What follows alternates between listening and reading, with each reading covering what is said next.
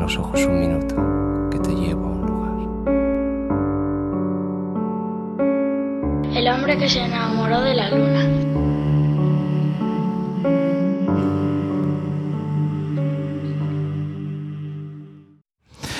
Iniciamos el segundo bloque de esta edición del hombre que se enamoró de la luna, ya sabéis, este programa cultural que se emite desde el corazón de Malasaña, en Headbanger, una tienda de guitarras, un museo de la música, un espacio a visitar y a disfrutar.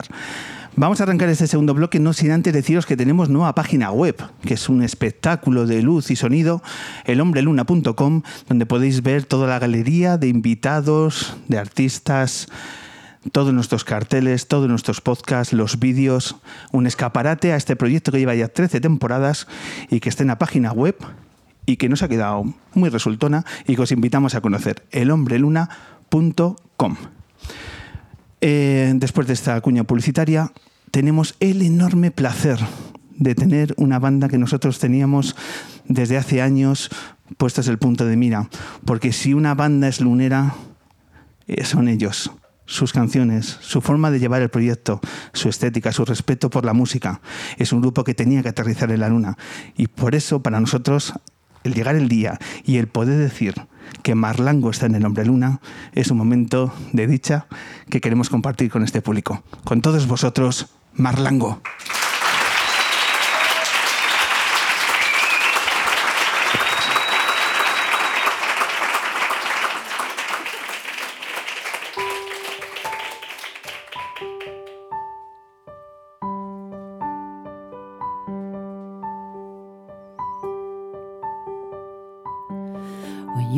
Before.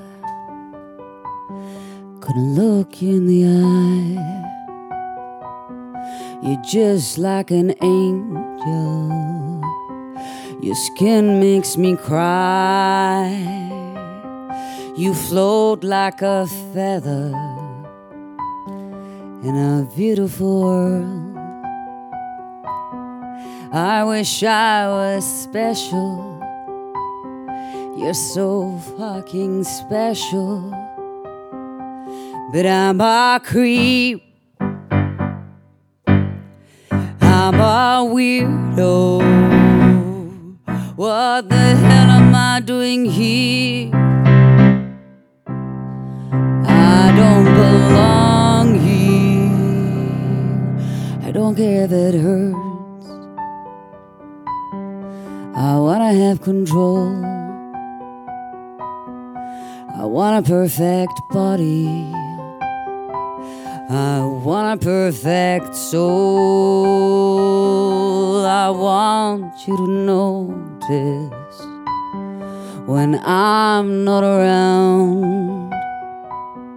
I wish I was special. You're so fucking special. I'm a creep. I'm a weirdo. What the hell am I doing here?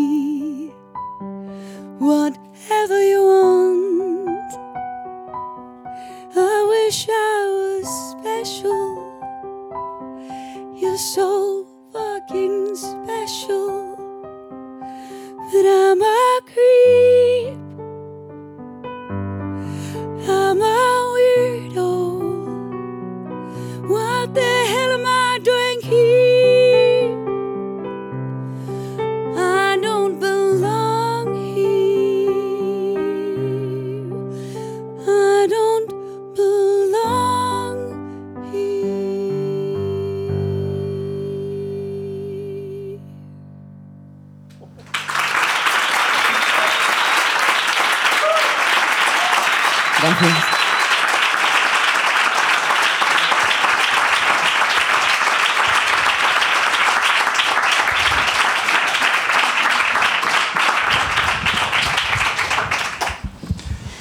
Gracias. Bienvenida, Leonor, Alejandro. Bienvenida al hombre que se enamoró de la luna. Gracias. No le estáis poniendo fácil los músicos hoy, ¿eh? De, de pronto esta versión, este clásico, Creep, Radiohead. Yo después de, Sheila, o sea, mm, ¿qué haces? ¿Sabes lo que te digo? Llevo una hora con esa sensación. Claro, Tú también las claro. la. Entonces, eh, pues Radiohead, o sea, artillería pesada. Radiohead y, y You're so fucking special, I'm a creep. O sea, Hay que contraatacar. claro. Hay que subir los laterales y los extremos y a darlo todo. y, y cantar como uno se siente. Claro, es que al lado de, de una maravilla así, ¿Qué os ha parecido? uno se siente un creep. ¿Qué os ha parecido, Alejandro, el- los minutos con Sheila? Eh, fantástico, pero tengo que estar en la oposición porque eh, ha dicho una frase con la que no estoy, no solo no estoy de acuerdo, sino que estoy absolutamente en contra. Ha dicho que Juan Sebastián Bach es Dios. Y aunque solo sea por, por eh, iluminar, poner un poco de luz sobre ese asunto, porque también tú has dicho que este era un programa con una que, que tenéis un programa con una eh, aspiración eh, educativa. Efectivamente, efectivamente. Dios es Mozart. Dios es Mozart. Entonces, a partir de ahí podemos eh, debatir o dialogar en qué lugar colocamos a Juan, Seba- Juan Sebastián Bach, pero eh, los músicos monoteístas eh, solo tenemos un Dios, solo puedes elegir a uno. Y ese es Mozart. Juan Sebastián Bach no está mal, pero no es un Dios.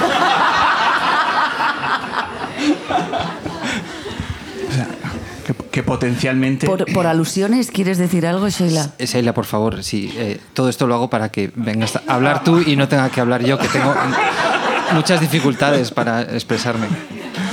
Sheila Blanco, yo creo que te tienes que defender de estos ataques furibundos a tu No, no, no, no, no es un ataque. eh, No, este es un cebo radiofónico, Alejandro. es- si no, no, te- no es un ataque, es una corrección, porque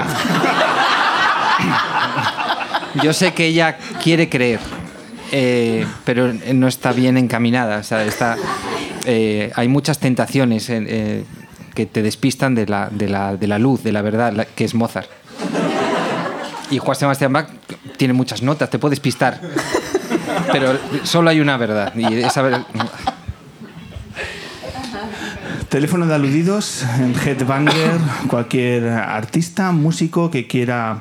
eh, le pasa a muchos le pasa a muchos compañeros músicos le pasa a, a- a muchos pianistas eh, que en algún momento se, se despistan del, del- del camino le pasa a James Rhodes también que dice que, que Juan Sebastián Bach es no sé qué y tal. Eh, pero bueno yo creo que es fácilmente corregible y que y que además tiene que ver con la edad le pasa a gente joven Es un pecado de juventud, por tanto. sí es como la gente que bebe cerveza porque todavía no ha descubierto el vino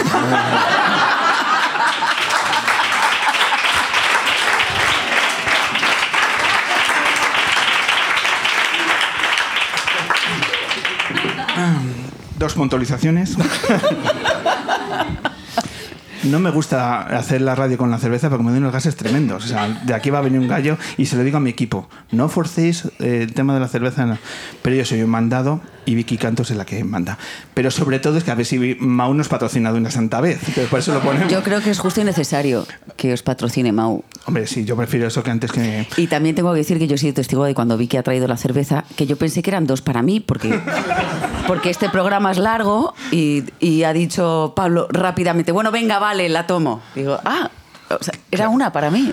Entonces, si quieres, comparto, comparto una hora de radio y una Mau. Y, y- y- y ya tenemos el vídeo viral que diría, que diría Sheila. Desde aquí a ver si una cerveza ya nos patrocina, que ya es hora, Vicky, que tengamos esa buena noticia. Bueno, pues hablamos de, eh, de música, de poesía, de cerveza, de lo que queráis en este, en este rato. En ese orden, si En- quieres. En este, en este orden. Eh, me has dejado ahí una duda. Eh, ¿Habláis mucho de, de Mozart y de Bach en- en- entre los músicos? O sea, ¿en, en una cena sale este tema, Leonor? ¿Son conversaciones tan elevadas? siempre que hay algún hereje cerca tenemos que, que- que corregirlo, pero, pero Eh, no, la verdad es que no. No, ¿verdad? ¿De qué se hablan en las cenas de músicos? De comida y de bebida. Esos son los temas. eh, todo gira. En realidad, la música es una excusa para comer y beber eh, y viajar para comer y beber. Y de paso haces un concierto, pero la comida y la bebida son fundamentales eh, para la música también. Eh, sí, estamos muy condicionados por, por, por todo lo que nos rodea, por la cantidad de información que recibimos, pero para mí, y ahora ya no- no- esto no es en broma, todo lo anterior tampoco, pero esto es muy en serio, la comida y la bebida son fundamentales para la música. Tal vez eh, la gente de Juan Sebastián Bach es porque no. Ah, ya está, ya está. perdón.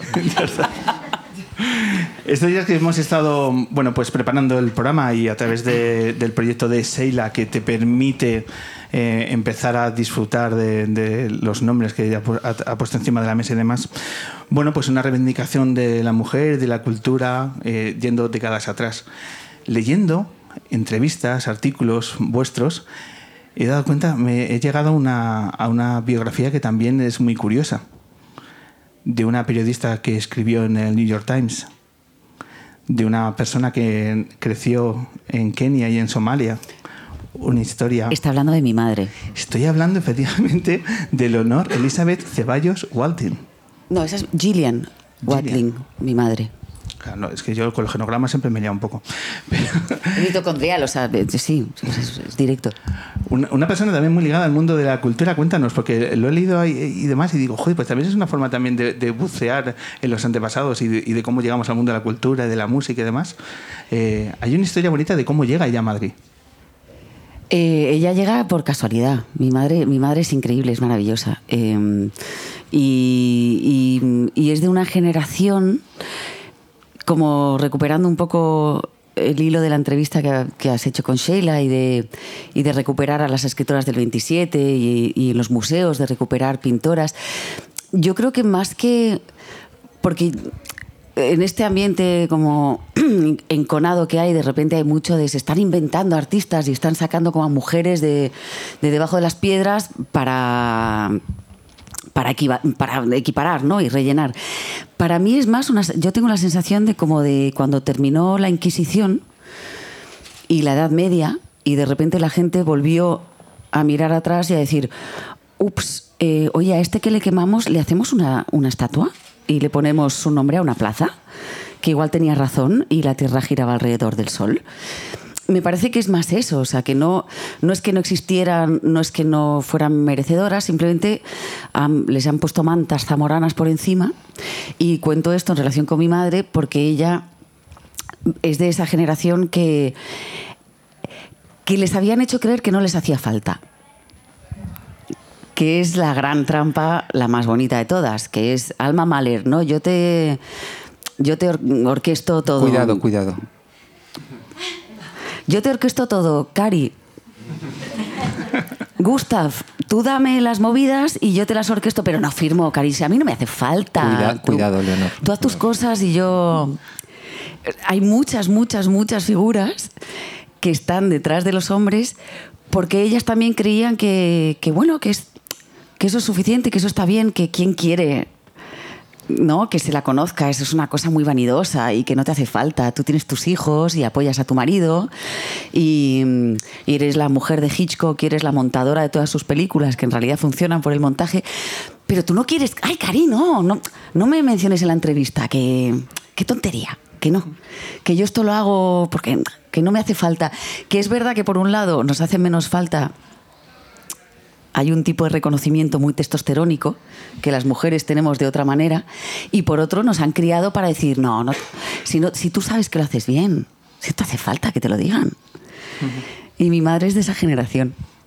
Tu madre es de esa generación que llegó, una- llegó a Madrid, creo que desde Ibiza, Sí. ¿no? Esa anécdota, que pierden las maletas en Madrid, Mm. que buscan un teléfono de un contacto y de pronto ¿quién aparece? Y aparece mi padre. Eh, yo lo voy a contar como siempre me lo he imaginado yo, que para eso es mi, es mi recuerdo. Venga.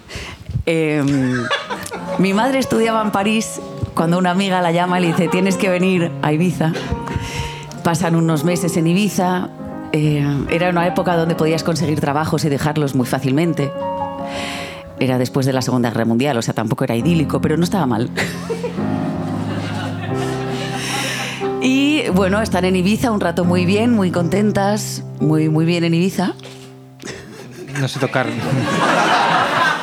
Divertido no sé tocar. Y llega y ellas tenían un piso en Madrid, eh, vivían, tenían un piso alquilado en Madrid que habían prestado a un actor que trabajaba en una película de Samuel Bronston, porque aquí se rodaban muchas pelis. Ajá. Era un actor americano, pero no sé el nombre, y les, les vaciaron el piso. Los actores son gente muy chunga. El No mundo del cine es un mundo. no como los músicos. El mundo del cine. Total, que no, que venían con sus vestiditos y bicencos y mm, hacía mucho frío en Madrid. Y llamaron el teléfono que tenía mi madre, un teléfono de cuando necesites algo en Madrid, este chico es muy simpático y te va a ayudar. Y entonces apareció mi padre, llamó y apareció, abrió la puerta. Y yo me lo imagino tipo Mad Men, o sea, una cosa así como con un hielo, un, trozo de hielo debajo del brazo, una botella de whisky en el otro, diciendo, ¿qué os hace falta? Y, y a los tres meses se casaron.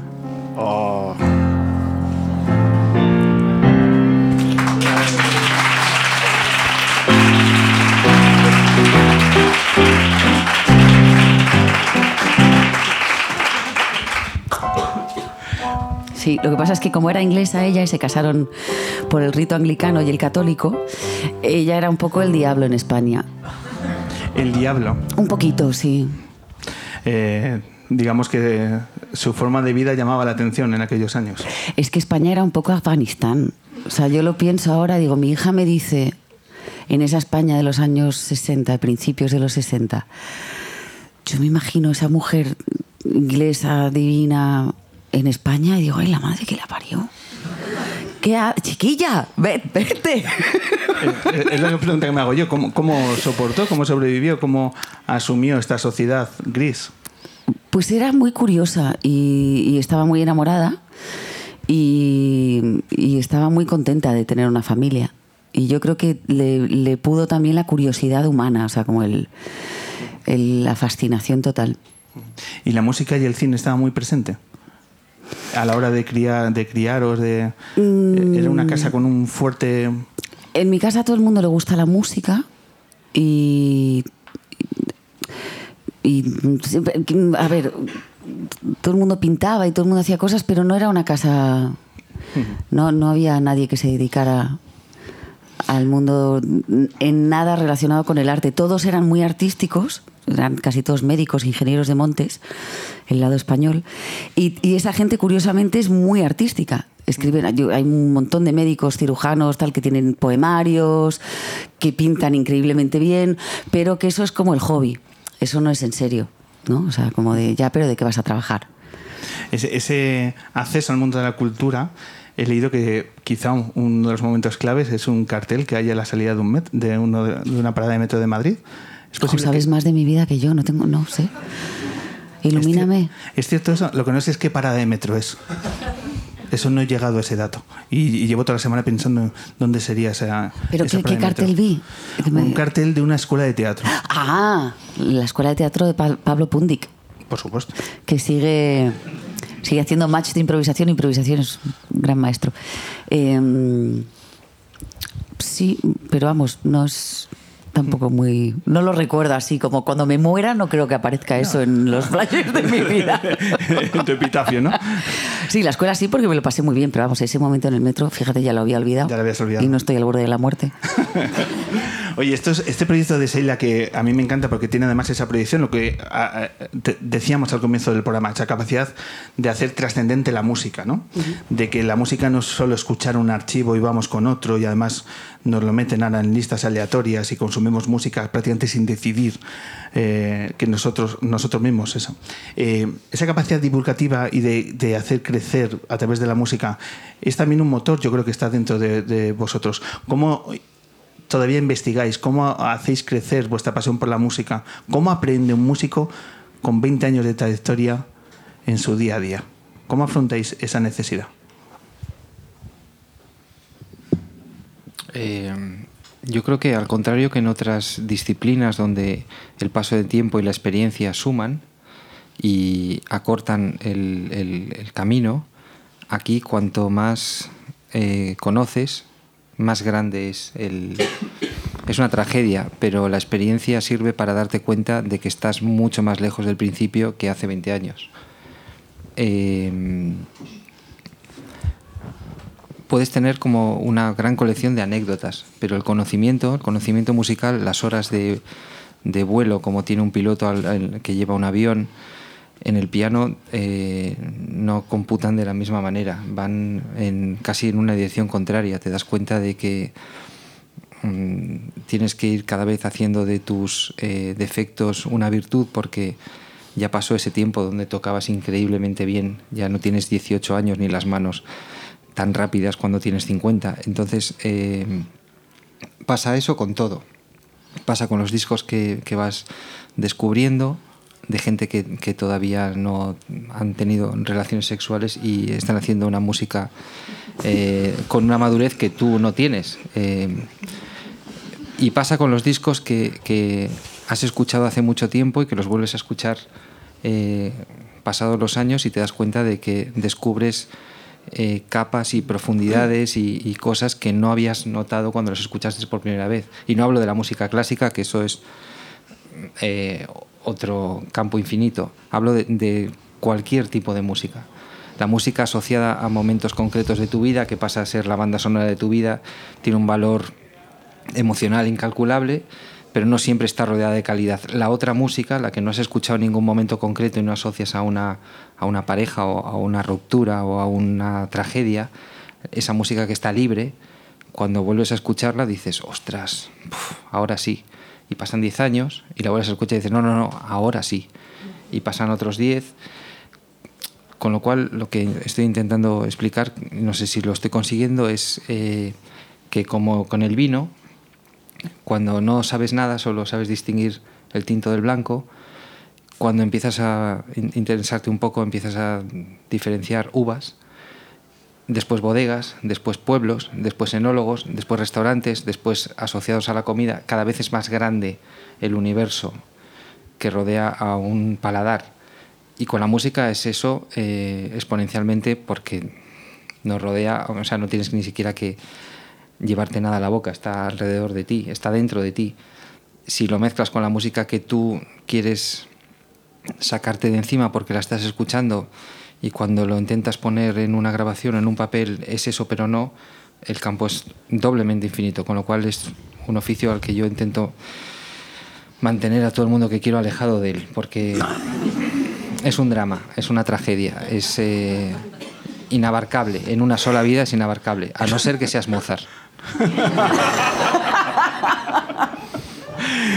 Es, es una profesión que se le dan muchas vueltas al coco, ¿no? O sea, que la cabeza no deja de trabajar y de, de preguntarse las cosas. No, no debe ser fácil, ¿no? El hecho de, de todo este proceso que estás describiendo, Alejandro. O sea, ese proceso artístico, ¿no? Y vital. Sí, no, no, no hay una separación, no hay, Claro. no sabes muy bien ¿Dónde empieza uno y dónde acaba el otro, no? No hay, tampoco hay horario, tampoco hay, o sea, no hay nada. Estás inmerso en una en una, en una lavadora que está centrifugando y tú estás ahí y no, sabes muy bien. Es, una cosa, estás deslavazado todo el tiempo. Y a la vez es maravilloso, porque cuando en algún momento para o tienes una o alguien te pregunta y te obliga como a decir, a ver, y ves lo que te rodea, dices, "Jo, menos mal que yo estoy dentro de esta lavadora, yo eh, afuera, colgado en un tendal, est- estaría muerto. Me sentiría muerto y, y seguramente acabaría con mi vida lo más rápido posible, porque no tiene ningún sentido fuera de la música, nada tiene ningún sentido fuera de la música. Vivís rodeados de, de pobreza y de mezquindad y de... Y así en la furgoneta de Marlango todos los fines de semana. Es súper divertido. No, es- no, no, no lo he inventado yo, pero solamente en la música hay una esperanza para, para la alegría, para la belleza, para en, en- en el resto de ámbitos. Leonor, cuando viajaste a Japón, bien, ¿no? Imagínate 14 horas 14. Con, con- 22. Bueno, yo consciente... can- Alejandro estaba dormida. Sí, que se agradecen los bolos que estén en Toledo, en realidad. Bueno, eh, una cosa, cuando hablamos de- del crecimiento artístico, eh, una cosa que también nos ha definido es la suerte de tener los colaboradores que se han juntado en diferentes momentos eh, en el proyecto de Marlango, ¿no? Gente como Kevin Johansen, Fito Páez, Bumburi, Coquemaya, José L. Santiago y tantos otros que me dejó por el camino. Rufus Wainwright. Claro, justo. Los Amaya. Los Amaya, pero quería hablar de Rufus porque 342 programas y no he podido preguntar a nadie qué tal la relación con Rufus. Y preguntaréis, ¿por qué Rufus? Porque durante 250 programas teníamos una sintonía que afirmaba esa maravillosa versión de Rufus Wainwright de la Cross the Universe de los Beatles. Entonces, cuando suena Rufus, eh, nos lleva a esa época. eh, Aunque la versión de Fiona Apple, cuidado ahí, ¿eh? ¿No? mm, mm, Bueno, venga, me ha encantado estar aquí, ¿eh? No es fácil esta entrevista, Leonor. Eh, no, pero te quiero decir, ¿cómo, eh, contarnos cómo es la relación con Rufus, el, el- el contacto con él, el trabajar con él. Jo, te, te voy a decepcionar tanto. Me lo temía, era parte de la posibilidad. de- Ay, Es ¿No? que... eh, ¿Una y no más? No, es mejor contar lo musical. Quedarnos en... Sí, porque el otro es... Bueno, pues todos tenemos nuestras vidas, nuestras maneras, nuestras miserias, eso... ¿Para qué? Cuando él mandó, porque nosotros le mandamos eh, la canción, las pistas de la canción por separado, y él estaba grabando un disco en, en los estudios Avatar en Nueva York y aprovechó la sesión para abrir la- lo nuestro, escucharlo y nosotros pensamos que alguien eh, que está en, en ese, en esa liga, ¿no? en ese nivel y le llega una canción de un grupo del sur de Uganda como somos Leonor y yo a ojos de Rufus Wainwright, eh, pues lo abre, lo escucha y dice, vale, enviar. ¿No? Igual algo, algo así. Pensábamos que, que a lo mejor le iba a dedicar. No es lo que hizo, ¿eh? No, pensamos que ese sería más o menos como lo- lo- el tiempo que le podría dedicar a nuestra canción. Y cuando llegaron los archivos y estábamos en el estudio y abrimos todas las pistas y vimos la cantidad de tiempo que tardaba en descargar eh, lo que el, el, el WeTransfer que había mandado y todo eso, pensamos, "Uf, esto mm, igual hay algo aquí que está mal porque fueron, era, era enorme. Y cuando lo abrimos todo, en la pantalla del ordenador había un montón de cosas de, y eran todo diferentes pistas de voz y diferentes pistas de piano. Y cuando no están numeradas o marcadas o tienen alguna anotación para decirte exactamente lo que es, en una sesión de Pro Tools tú lo que ves son como churros así de audio. Entonces decidimos abrirlo todo a la vez. Y cuando lo abrimos todo a la vez fue una de las cosas más emocionantes que nos ha pasado nunca en un estudio de grabación. Eh, no tanto por el resultado, porque eran 200 opciones de cosas que se podían hacer con la canción, sino porque estás viendo que no le ha dedicado 10 minutos. Esos son 10 horas, a lo mejor, de, de tiempo, de y nos quedamos muy, o sea, fue muy emocionante para nosotros ver y corroborar que alguien que es muy grande es muy grande por muchas razones y una de ellas es el amor a este oficio y el tiempo que se le dedica a cualquier cosa aunque llegue del sur de Uganda.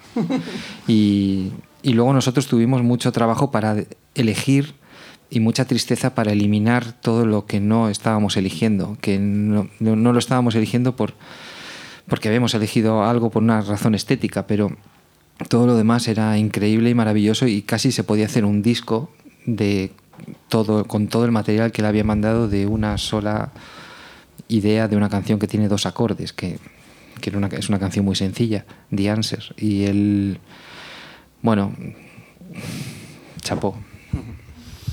¿Alguna otra persona, artista que os haya calado?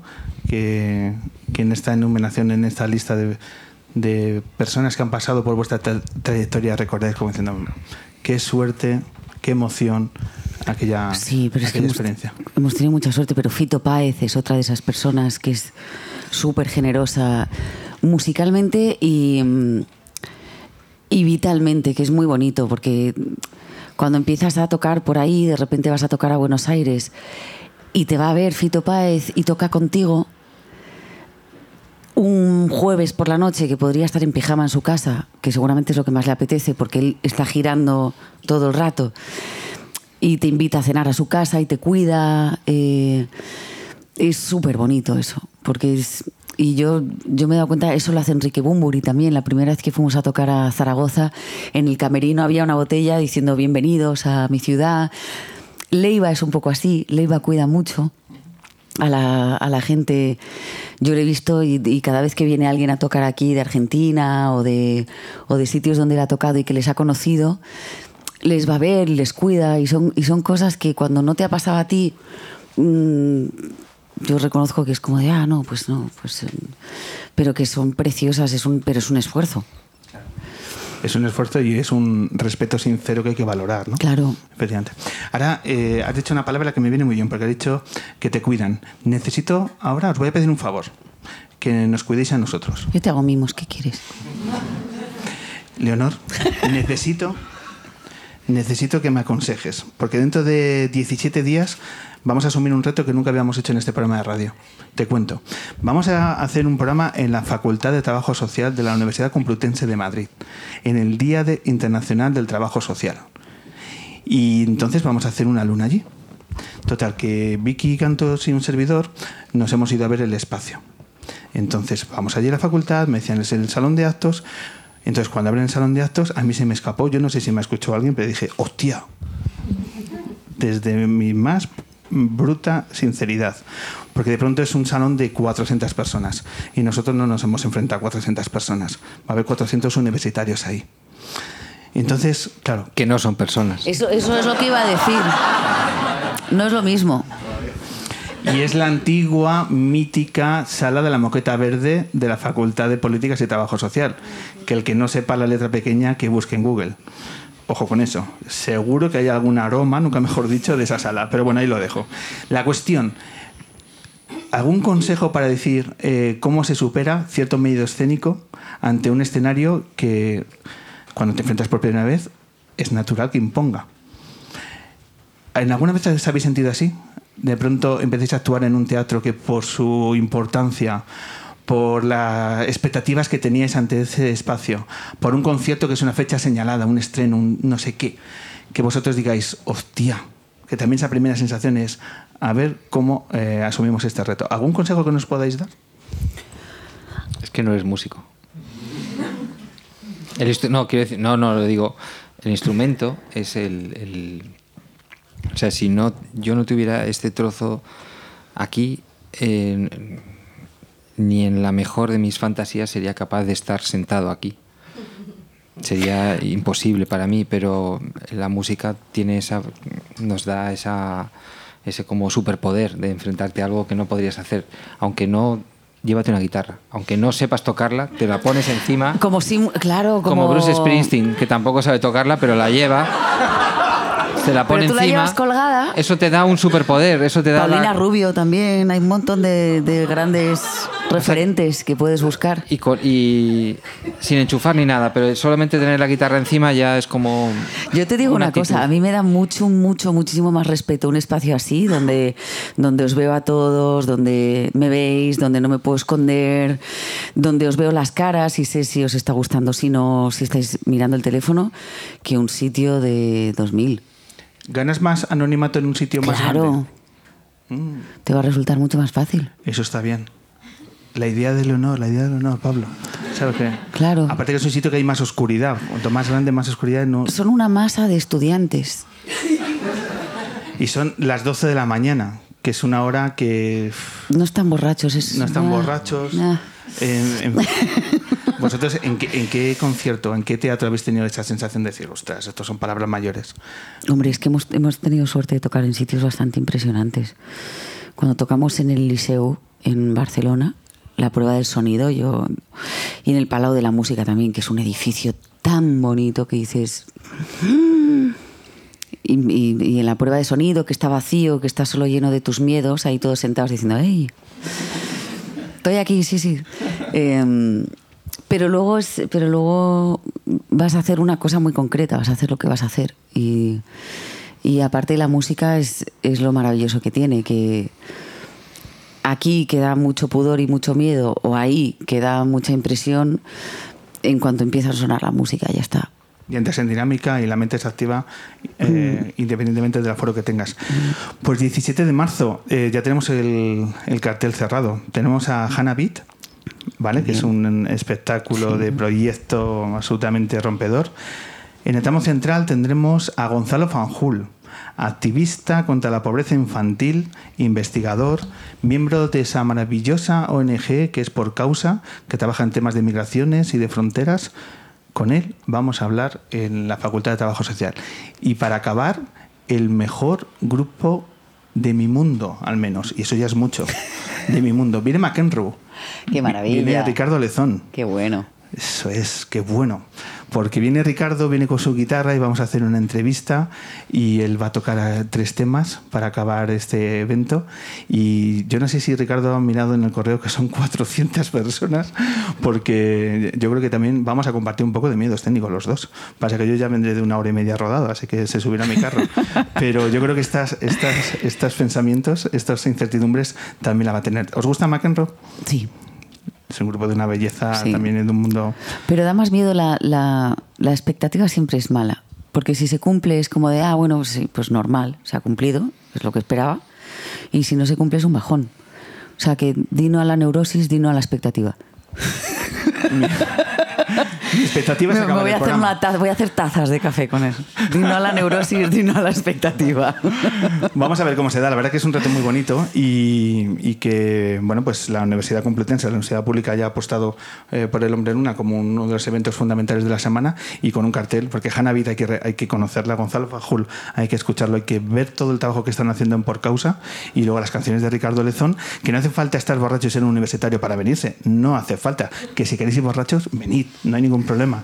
Pero está abierto al público, ¿vale? Entonces, si os queréis pasar ese día por Somos Aguas, 12 de la mañana, Facultad de Trabajo Social, estáis requete invitados. Es decir, que hemos ido a Headbanker, pues pasar, ¿vale? Pasar, que hay muchas butacas que llenar, ¿vale? Así que ahí estamos en lo que va a ser una, una de las grandes lunas de nuestra trayectoria. Y Pablo llevará una guitarra de headbanger colgada, sin enchufar. Alejandro, cuando me has preguntado, eh, ¿tocamos? Empezamos tocando y te he hecho yo gesto la guitarra, que ha sido muy loser. ¿No os habéis dado cuenta? Y tú me has respondido. Y, y eso, ni Seila Blanco va a hacer un, vid- un viral como ese. Yo tocando la guitarra y tú respondiéndome al teclado. ¿Te cuenta? Tienes Sí, te que cuenta, incorpor- incorporar otros instrumentos a partir de ahora. La flauta travesera. Cuando le hagas el gesto de tocar a, un músico, busca como instrumento la tuba, el, El triángulo. Busca instrumentos raros. ¿Qué está haciendo? En un silencio radiofónico impagable, además, ¿sabes? Ha sido, han sido 10 Que parezca segundos que te está dando un ictus, pero tú estás haciendo como que tocas el arpa, ¿no? Pero también podéis hacer un programa desde el Rincón Musical que está en la Plaza de las Salesas, que es una tienda de pianos maravillosa, y que vayan guitarristas solo. Y entonces tú ahí le haces así y él te dirá, Ostras, estoy mimetizado en Headbanger, no lo sabía. Esa defensa de la terapia, hay que, hay que hacerlo, hay que hacerlo y me libero de esto. Eh, mil gracias por estos minutos. eh, A ti, a de- vosotros. De, aprendizaje y, y de disfrute. Queremos seguir disfrutando de vuestra música. ¿Es posible? ¿Qué os apetece tocar? No sé. eh, lo dejaría como a la. A la voluntad del pueblo. Sí. que Consultaría pueblo- las bases. A mí me gusta mucho consultar las bases. En mi casa lo tengo que hacer todo el tiempo con mis hijos. Así que. eh, Esta es la nueva política, la nueva música. ¿Preguntamos? ¿Queréis? sí. ¿Lo hacemos? sí. Y también me gustaría mucho eh, invitar a Seila, pero no- la noto hostil. No, a cantar, a cantar. No, no lo sabemos, lo que la gente. Lo que el público. Algo que te sepas tú también, tampoco. Claro. La canción de Paolo Conte, de Vía con Mesa. ¿Puede ser? El estribillo es muy sencillo porque dice chips, chips. No, dice, It's wonderful, it's wonderful, it's wonderful. Good luck, my baby. It's wonderful, it's wonderful, it's wonderful. I dream of you. Chips, chips, da piru piru, chibun, chibun bun. Ya os la sabéis todos, ¿no?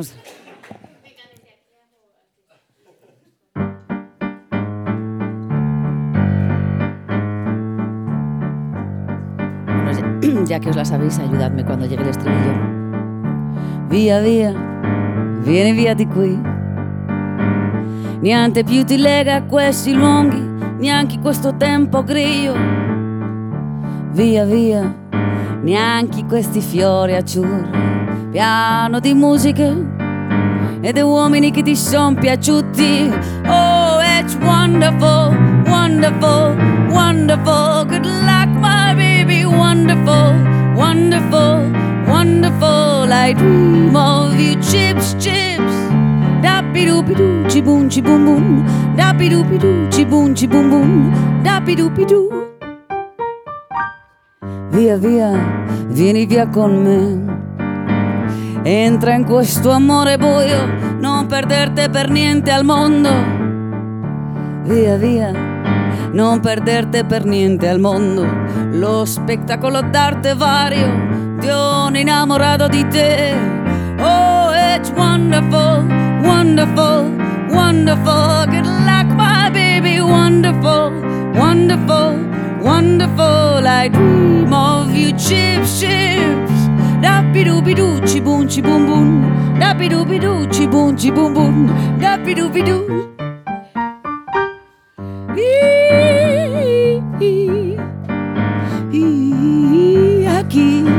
aquí viene Sheila a hacer esto.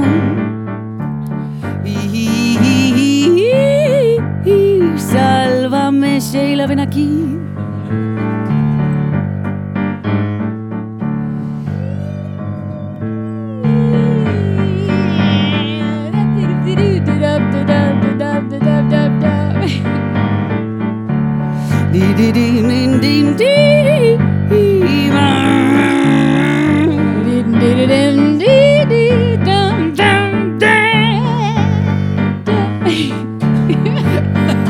Oh, it's wonderful, wonderful, wonderful. Good luck, my baby, wonderful, wonderful, wonderful. I dream of you, chips, chips.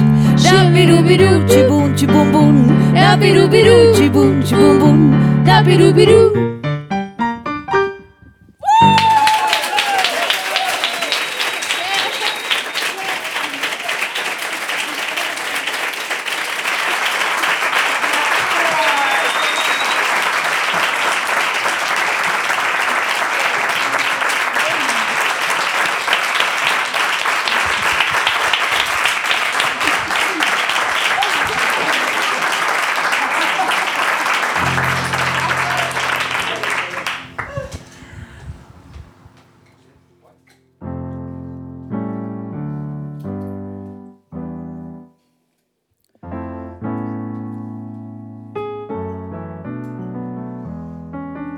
Se está acabando el programa y, y- falta una canción.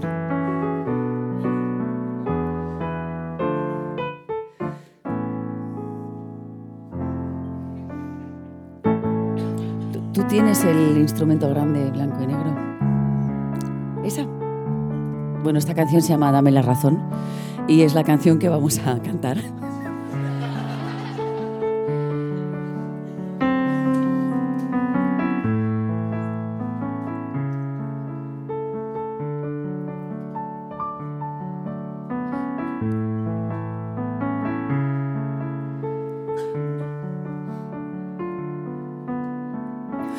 Dame un respiro, dame el aliento. Siéntate cerca, dime que sí. Hazme guirnaldas con mil palabras. Dame una excusa, quiero creer.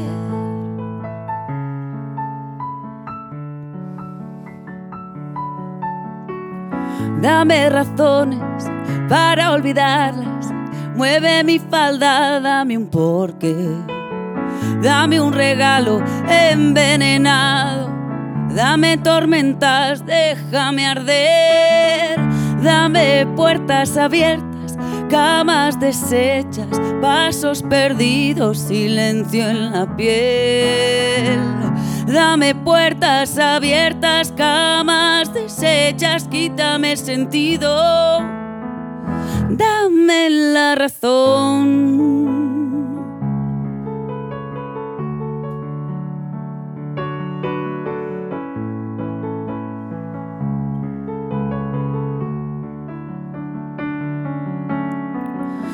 Dame la espalda, dame un anzuelo. Toma las riendas, pierde el control. Dame ventaja, tómate un tiempo. Mueve mi mundo, quiero caer. Dame puertas abiertas, camas deshechas, pasos perdidos, silencio en la piel. Dame puertas abiertas, camas deshechas, quítame el sentido. Dame la razón. Dame la razón.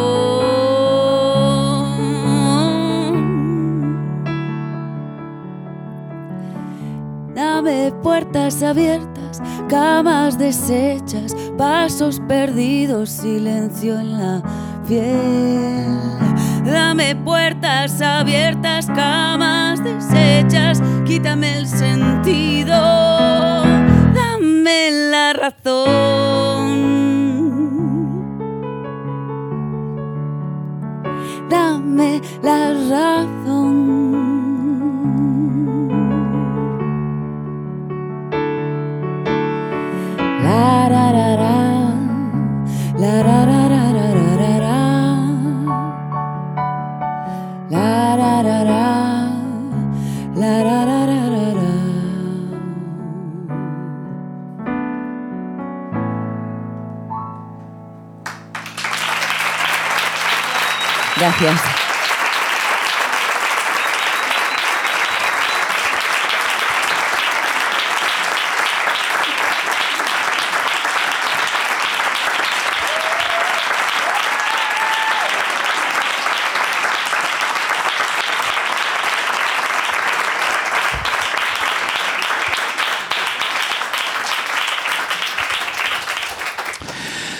Leonor, Alejandro, Seila.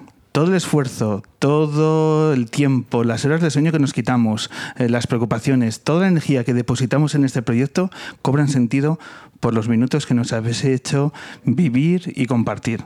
Eternamente agradecido por haber tenido esta luna, la oportunidad de haber contado con vuestra presencia. Ojalá todos invitados como ustedes. Mil gracias. Gracias.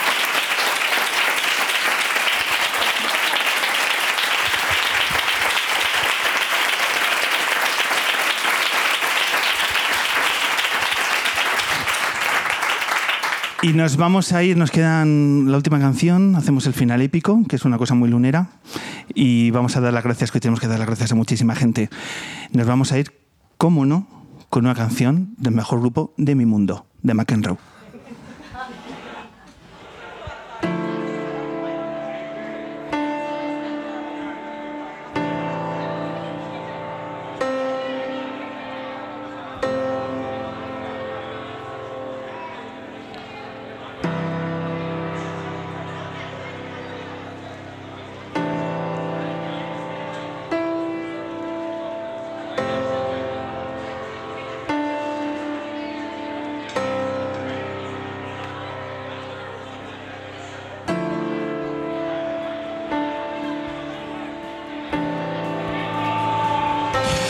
Venga, y el primer agradecimiento, por supuesto, este es un programa con público en directo y este público es inmejorable. Mil gracias por acercaros a la calle La Palma por Habitat Headbanger. Gracias al público lunero.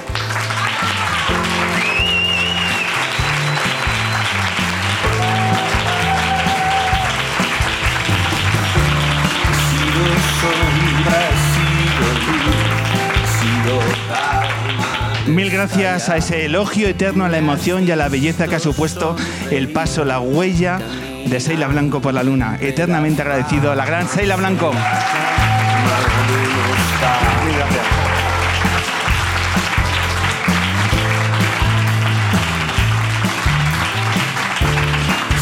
A partir de ahora siempre tomaremos una copa de vino en la luna. Ellos han sido Marlango. Mil gracias, compañeros.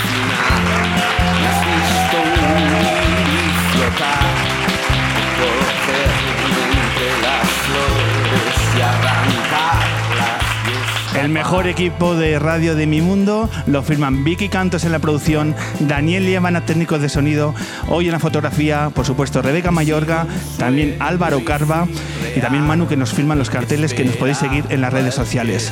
Y un servidor, Pablo Loriente, el mejor equipo de mi mundo. Gracias.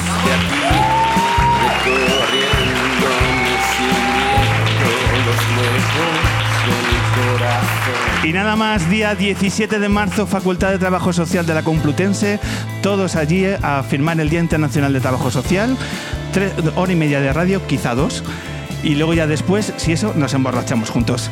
Un verdadero placer, Pablo Loriente, hasta la próxima. Gracias.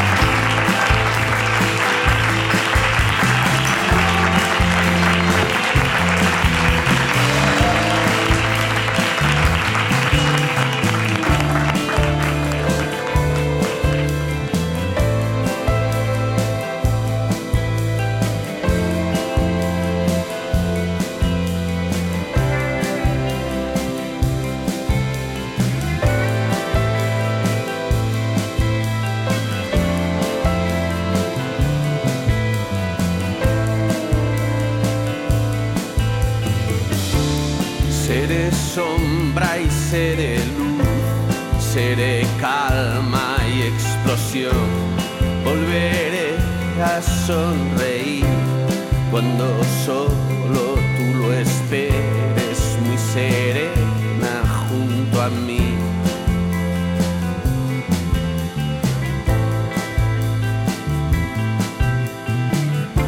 Ser